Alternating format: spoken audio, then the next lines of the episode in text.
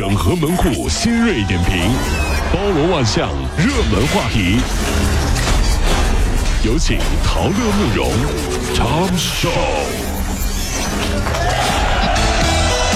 整合最近城所有的网络热点，关注上班路上朋友们的欢乐心情。这里是陶乐慕容加速度之 Tom 秀单元。哎呀，不管这个国庆啊，你是咋过的，反正混着混着就过完了。不是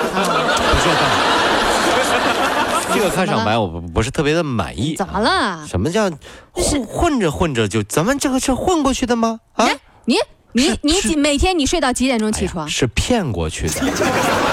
每天不是自己骗自己吗？哎呀，还有几天，还有几天，哎，结果今天就你比我还狠八号了，真的是啊，这经过文化和旅游部的综合测算，二零一九年的国庆七天，全国共接待国内游客七点八二亿人次。哎呦喂，同比增长百分之七点八一，实现了国内旅游收入六千四百九十七点一亿元，同比增长百分之八点四七。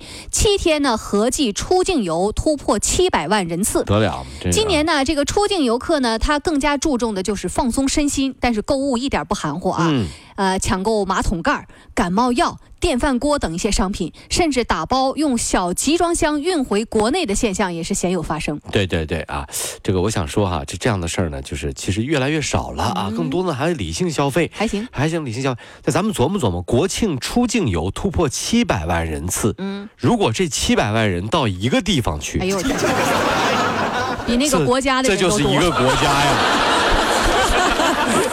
爆了。这这哎呦天哪，不得了啊！这每年国庆假期基本都是这样的。你看，放假之前是各种忙，嗯一看到处是工作，对不对？放假了是各种高兴，一看到处是人。哎，放完假呢，各种失落，一看到处是扣费提醒。打开手机，叮咚，偷扣费。所以啊，假期之后叫醒我们的不是梦想，嗯是账单儿还。真是。看看自己的银行卡余额，你还有什么资格迟到呀？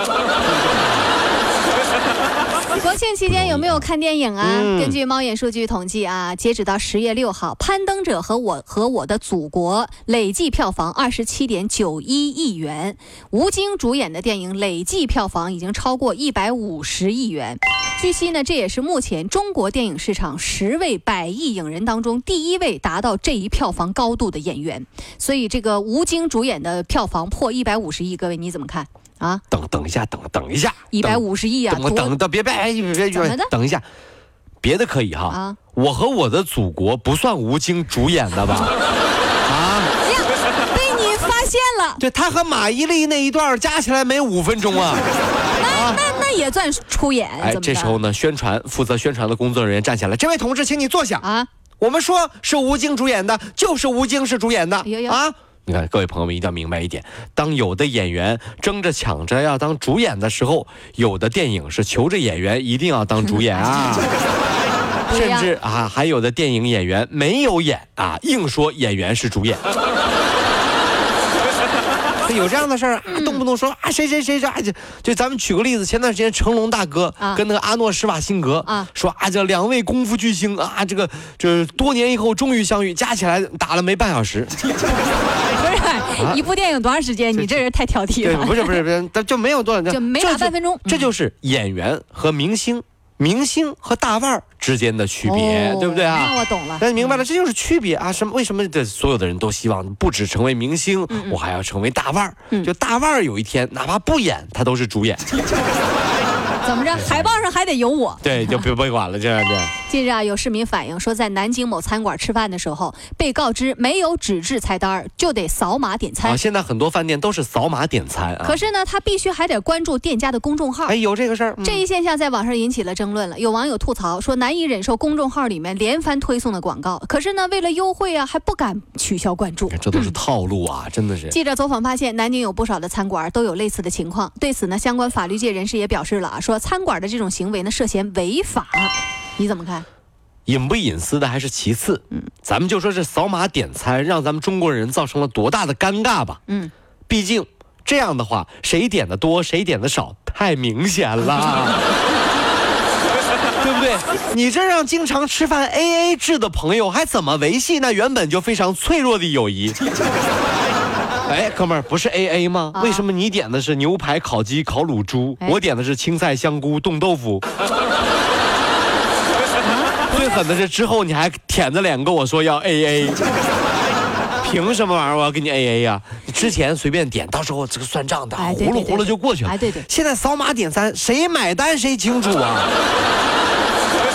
看的真儿真儿的，哎呀，就他点的糖醋排骨什么的，是吧？我这点的青菜香菇啊这点小，心眼儿，你这真的是啊！各位啊，谨防感冒。一感冒，咱们打喷嚏的时候啊，通常都是捂住口鼻，对啊对他人是尊重，还能挡住这个飞沫在空气中传播。可是呢，这个感冒病毒却会依附在你的手上，然后呢，你再去摸身体，再去摸眼睛、鼻子，又进行了感染。所以呢，这个呃，《生命时报》就推荐大家一个打喷嚏时候的标准动作。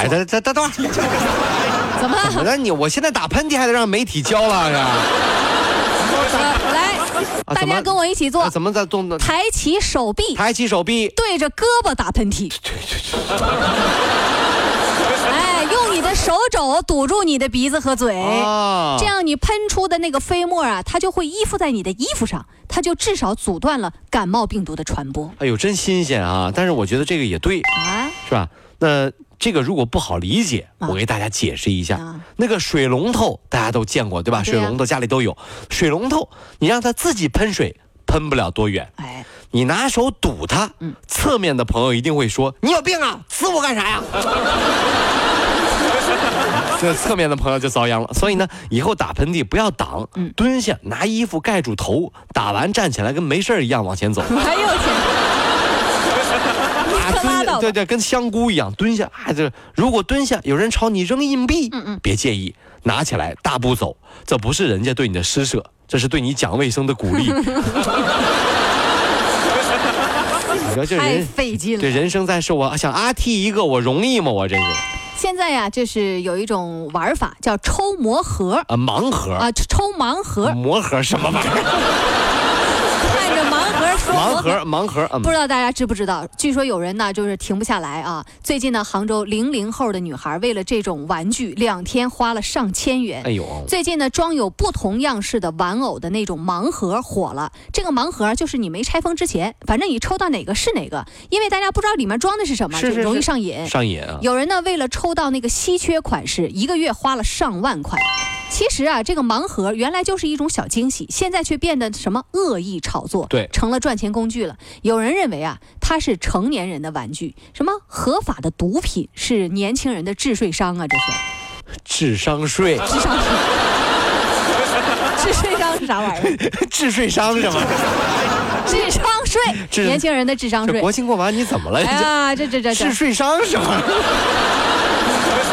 我跟你说哈，老是轮着自己、啊。对对对，我觉得吧，嗯就这这就跟我们小时候啊，然后就说完这个大家就明白了说。啊，这就跟我们小时候玩那个摇糖人儿那游戏是一样的。摇糖人。儿不知道大家玩过没有？就是那个那个老板有一个转盘儿啊啊。然后呢你转到哪个他就给你做哪个糖人有小老鼠，有大花猫，有大孔雀，最厉害的是大青龙。嗯嗯嗯。哎呦，二龙戏珠大青龙。啊，因为价格呢都是一样的，哦。所以呢，你觉得老板会让你摇到半米长的大青龙吗？但是我就是想要这个大青龙你觉。得老板傻吗？不可能啊！如果有一天你听说学校里谁摇到大青龙了，嗯嗯那只能证明老板明天要回老家了。但是不想干了，就给孩子们做个大青龙吧，骗孩子们七八年，孩子们都都都读大学了，这骗了一辈子也太不好意思。做得了，来一个大青龙。我跟你说，那些在门口摇糖人儿，他都不见得知道大青龙怎么做，你知道吗？这辈子就没做过大青龙。那盲盒也一样，稀缺款它可不可能让你随便就抽到？说不定里面根本就没有稀缺款。我告诉你，一一语道破啊，啊不要着魔啊！嗯近日呢，英国一位二十六岁的女子把父亲的骨灰加入到了自己的美甲当中。哦，做到指甲里了，哎，这是因为呢，这个父亲啊，在他的婚礼前夕因为癌症去世了。这是个悲伤的故事、啊。为了完成父亲参加婚礼的愿望，他就呢把这个呃骨灰放到了美甲当中。他说啊，就是感觉好像父亲牵着我的手，好像他就在身边一样。特别浪漫这事儿啊。嗯然后就未来呢可能会发生这样的尴尬。对，老公表示了说，每次吵架他老婆都挠他，嗯，但是呢他就是不还手，嗯，因为呢他老婆说这是他爸爸的骨灰弄的指甲。还在啊。哎呀，这老公有点慎这不这不这。这不是我老婆挠我的，这是我老丈人挠我的，那我怎么还手呢？是不是哈？同时呢，毕竟呢，这个外国人不太懂，啊对不对？咱们中国人都明白，这是一种失传已久的武林绝学。嗯，我们中国人管这骨灰做的指甲叫啥？你知道吧？嗯九阴白骨爪。哎你，别瞎说对啊！噔噔这这这这，别瞎说。